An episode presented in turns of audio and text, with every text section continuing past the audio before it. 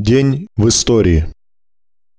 23 сентября 1873 года в Санкт-Петербурге вместо керосиновых ламп зажглись первые в мире электрические фонари. Электрическое освещение в позапрошлом веке пришло в страны Европы и Америку из России и именовалось тогда «русским светом». В 1874 году русскому инженеру Ладыгину выдали патент на изобретение лампы накаливания, и когда американец Эдисон и англичанин Свен судились друг с другом, доказывая, кто из них первым изобрел лампочку, их спор был прекращен решением суда. Первым был Ладыгин. С 23 по 27 сентября 1917 года Владимир Ильич Ленин находился в подполье, начал писать свою работу «Грозящая катастрофа и как с ней бороться». В тот же день генерал Духонин назначен начальником штаба Верховного Главнокомандующего. В тот же день открылся третий областной съезд Советов Финляндии, прошедшего под большевистским руководством. В тот же день прошла третья Петроградская конференция фабрично-заводских комитетов. С 23 по 25 сентября 1917 года в Киеве состоялась конференция военной организации большевиков Юго-Западного фронта. Конференция приняла решение о передаче власти Советам. 23 сентября 1919 года Совет народных комиссаров РСФСР принял декрет об обязательной регистрации бывших помещиков, капиталистов и лиц, занимающих ответственные должности в царском и буржуазном строе. Исполнение декрета возлагалось на НКВД, Согласно ведомственному постановлению, принятому 26 сентября, регистрации подлежали чиновники от действующего статского советника, жандармы, прокуроры, владельцы предприятий с 20 и более занятыми, председатели и члены правления АО с основным капиталом более 500 тысяч рублей и владельцы земли более 100 десятин, 109 гектар, и домов по оценочной стоимости на 1916 год дороже 500 тысяч рублей.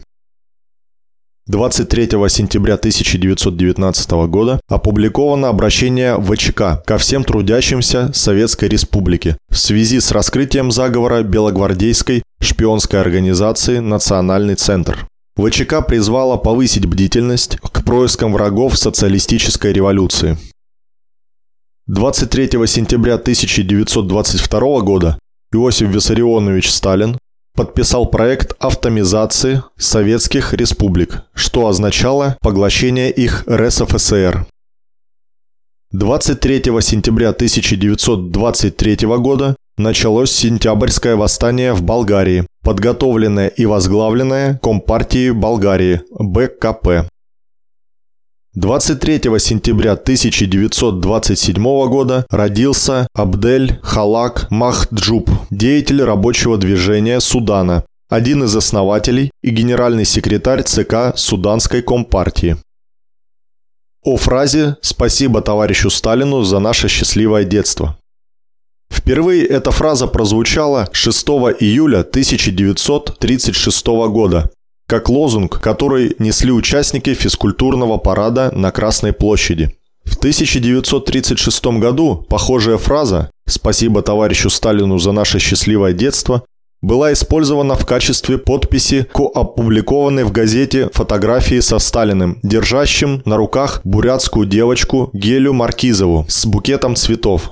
Девочка с цветами рядом с вождем долго являлась символом счастливого советского детства.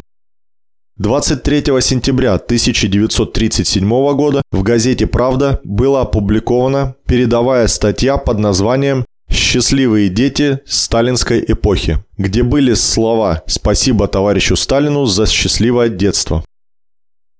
Прорыв энергетической блокады Ленинграда. 23 сентября 1942 года в осажденный Ленинград по кабелю, проложенному по дну Ладожского озера, пришла электроэнергия с Волховской ГЭС. 23 сентября 1943 года советские войска освободили от фашистских захватчиков город Полтаву, Украинская ССР.